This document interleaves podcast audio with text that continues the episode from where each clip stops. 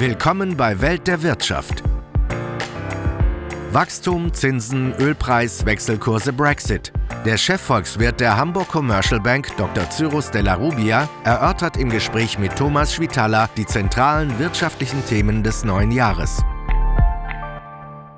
Herr Dr. Della Rubia, die 20er Jahre haben begonnen. Werden es denn aus wirtschaftlicher Perspektive eher wilde Jahre oder eher gemächliche Jahre?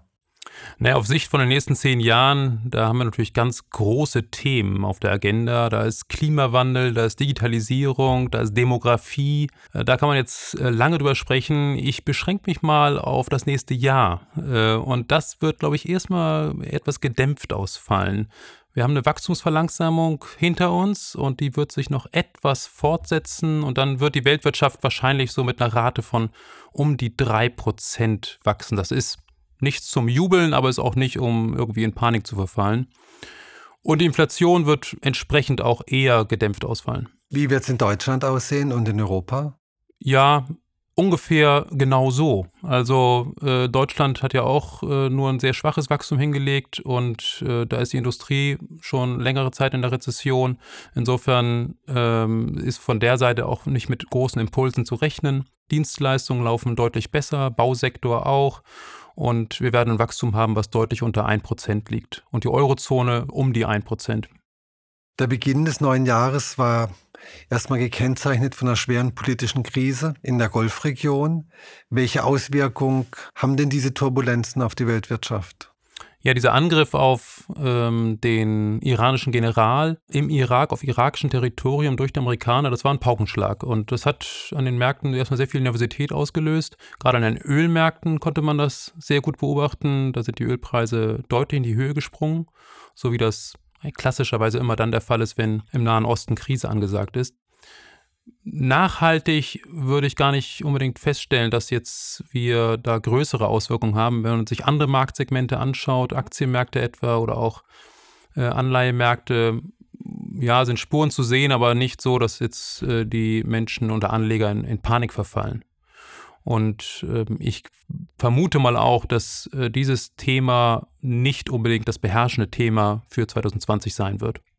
In der Vergangenheit ist der Ölpreis im Zuge politischer Krisen teilweise bis äh, auf 100 US-Dollar pro Barrel gestiegen. Wieso wird das oder wieso ist es wahrscheinlich, dass es dieses Mal nicht dazu kommt? Ja, man muss feststellen, dass der Ölmarkt reichlich mit Öl versorgt ist.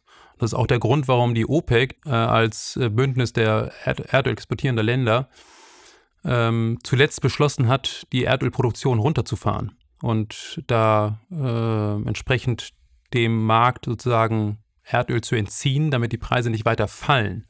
Jetzt haben wir diese Sondersituation, dass, äh, dass der Nahe Osten wieder sozusagen brennt.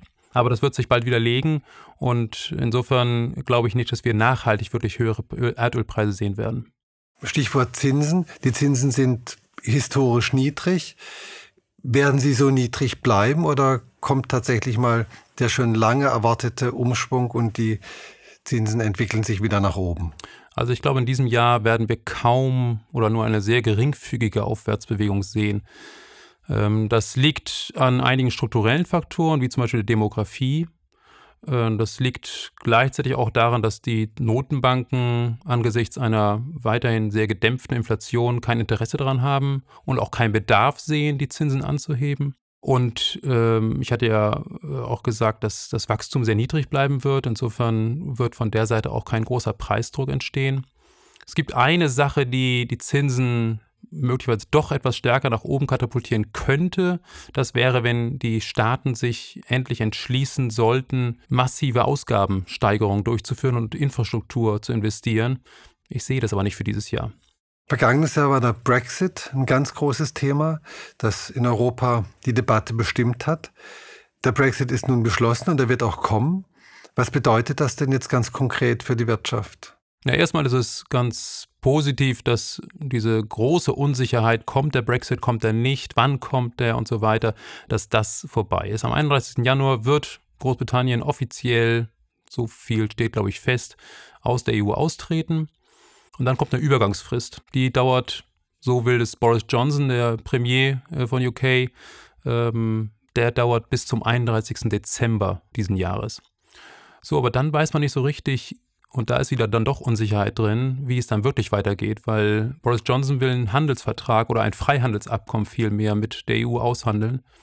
Aber üblicherweise dauert so ein Aushandeln eines Freihandelsvertrages vier, sechs, manchmal auch acht Jahre, mit dem Mercosur sogar 20 Jahre.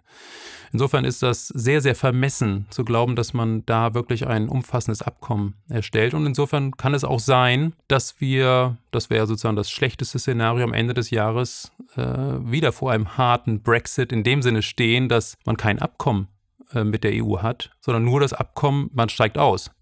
Ähm, aber nicht, wie die äh, weiteren Geschäftsbeziehungen mit äh, Großbritannien sind. Die deutsche Wirtschaft hat eine relativ enge Verflechtung mit Großbritannien. Was bedeutet dieser potenziell harte Brexit für die deutsche Wirtschaft? Und wie sehen Sie überhaupt die Perspektiven, speziell für den industriellen Sektor in Deutschland? Also, wenn es wirklich zum harten Brexit käme, das wäre ein relativ schwerer, zumindest kurzfristig ein schwerer Schlag für die ähm, Automobilindustrie, die sehr eng mit äh, Großbritannien verwoben ist, wo sehr viele Lieferketten einfach äh, stattfinden. Der, der Mini wird in UK produziert. Mittel- bis langfristig, glaube ich, würden deutsche Unternehmen, die in UK produzieren, äh, ihre Produktion woanders hin verlagern, zum Beispiel auch nach Deutschland. Äh, das könnte dann auch durchaus positive Effekte dann äh, mittelfristig haben. Die Industrie generell ist äh, derzeit in einem recht schwierigen Umfeld. Ähm, die deutsche Industrie speziell ist äh, in einer Rezession seit Mitte 2018 und es zeichnet sich auch nicht unmittelbar ab, dass da eine Umkehr stattfindet. Das ist eine Rezession, die vom Ausmaß her durchaus vergleichbar ist mit, mit früheren Rezessionen. Natürlich nicht von der von 2008, 2009 äh, bei der schweren Finanzmarktkrise, aber mit Rezession aus den 90er Jahren ist das durchaus vergleichbar. Insofern auch keine Katastrophe, sag ich mal aber durchaus ein, ein ähm, schwieriges Umfeld, was teilweise eben auch durch strukturelle Faktoren bedingt ist. Welche strukturellen Faktoren meinen Sie? Ja, das ist vor allem die Automobilindustrie, der ein, ein Strukturwandel bevorsteht. Äh, die E-Mobilität, darauf sind viele Unternehmen aus dem ähm, Automotive-Bereich nicht so vorbereitet. Äh, sowohl oder sag mal, weder die, die Automobilproduzenten noch die Zulieferer. Da finden massive Anpassungen statt. Die Produzenten müssen einfach gucken, welche Zulieferteile sind eigentlich für einen E-Motor beispielsweise noch nötig. Das sind natürlich wesentlich weniger, äh, als das bei äh, dem hochkomplexen äh, Ottomotor der Fall ist. Und äh, insofern findet da einfach eine äh, ja, eine große Überlegung statt, wie man sich da aufstellen soll. Und das kostet Geld, das kostet Zeit und das kostet auch Wachstum. Die deutsche Wirtschaft ist traditionell sehr exportabhängig. Für einen erfolgreichen Export ist auch immer ein vernünftiger Wechselkurs notwendig. Wie sehen Sie denn die Entwicklung vom Euro und auch von Dollar und, und anderen großen Währungen? Ja, der Euro ähm, oder der Euro-Dollar-Wechselkurs, äh, der hängt in einem sehr starken Maße davon ab, was die Notenbanken machen. Und in diesem Fall ist es so, dass die Europäische Zentralbank vermutlich keinen großen Kurswechsel plant für dieses laufende Jahr, während die Federal Reserve Bank, also die US-Notenbank, durchaus Leitzinssenkungen vornehmen könnte, da ich davon ausgehe, dass wir nochmal eine starke Verlangsamung des Wachstums in den USA sehen werden. Und darauf wird die äh, Notenbank, wird äh, Jerome Powell, der Vorsitzende, nochmal reagieren und vermutlich zweimal den Zins senken. Das wird den Euro stärken bzw. den Dollar schwächen. Und äh, aus der Perspektive erwarten wir dann schon eine gewisse Aufwertung des Euros auf, ja, vielleicht so nahe an die 1,20. Das ist aber noch keine Bewegung, die der deutschen Exportwirtschaft nachhaltig schaden sollte. Vielleicht noch eine Frage zu den USA. Jerome Powell würde damit einem Wunsch nachkommen von Donald Trump, die Zinsen endlich zu senken. Ist das Zufall, dass das dann im Wahljahr passiert? Ich denke, der Jerome Powell, der steht da dauert unter dem Druck von Tweets seines Präsidenten und ähm, hat das bisher relativ gut, sage ich mal, auch in der Öffentlichkeit verarbeitet. Hat durchaus Zinssenkungen durchgeführt, hat dann aber auch irgendwann gesagt, nee, jetzt brauchen wir sie erstmal nicht mehr. Hat sich da recht souverän gezeigt und ich glaube, der große Kompass, den Paul betrachtet, ist tatsächlich die konjunkturelle Entwicklung. Wenn wir da die Abschwächung sehen, die wir erwarten, dann wird er darauf reagieren. Und natürlich werden ihm einige Marktbeobachter vorwerfen oder vorhalten, dass er auf den Druck von, von äh, Trump reagiert. Aber letztendlich wird es eine Entscheidung sein, die in hohem Maße äh, von den Konjunkturbedingungen abhängt. Kommt die konjunkturelle Abschwächung in den USA auch, wenn es gelingt, ein Handelsabkommen zwischen den USA und China festzuzurren? Ja, das Handelsabkommen, was jetzt in der Diskussion ist zwischen China und USA, äh, das angeblich am 15. Januar äh, unterschrieben werden soll, das ist kein besonders umfassendes Abkommen.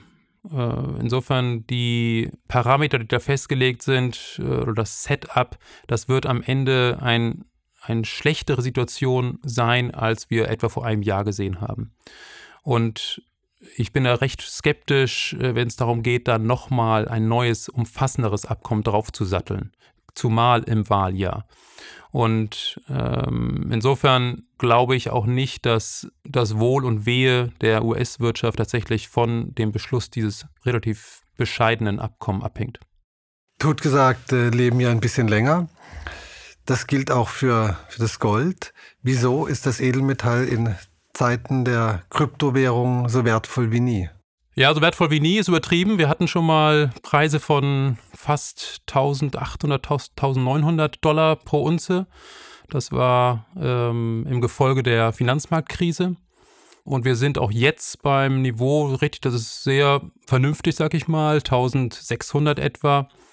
Ähm, Im Durchschnitt letzten Jahres waren wir bei 1400. Insofern war es eigentlich gar nicht richtig tot. Wir kommen ja von einem sehr, sehr niedrigen Niveau von 250 im Jahr 2001 und haben seitdem einen sehr starken Anstieg erlebt. Ganz klar, in Zeiten von Unsicherheit ist Gold gesucht.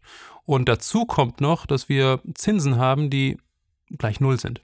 Das heißt, das frühere Argument, dass man immer gesagt hat, naja, was willst du eigentlich mit Gold, das bringt doch überhaupt keine Zinsen, da kann man natürlich schnell entgegnen, ja, was will ich mit Bundesanleihen? Da kriege ich auch keine Zinsen. Im Gegenteil, ich muss noch was draufzahlen. Insofern ist Gold erstmal schon oder bleibt Gold eine Alternative. Prima, vielen Dank für das interessante Gespräch. Vielen Dank. Das war Welt der Wirtschaft. Dr. Cyrus Della Rubia, Chefvolkswirt der Hamburg Commercial Bank, im Gespräch mit Thomas Schwitala.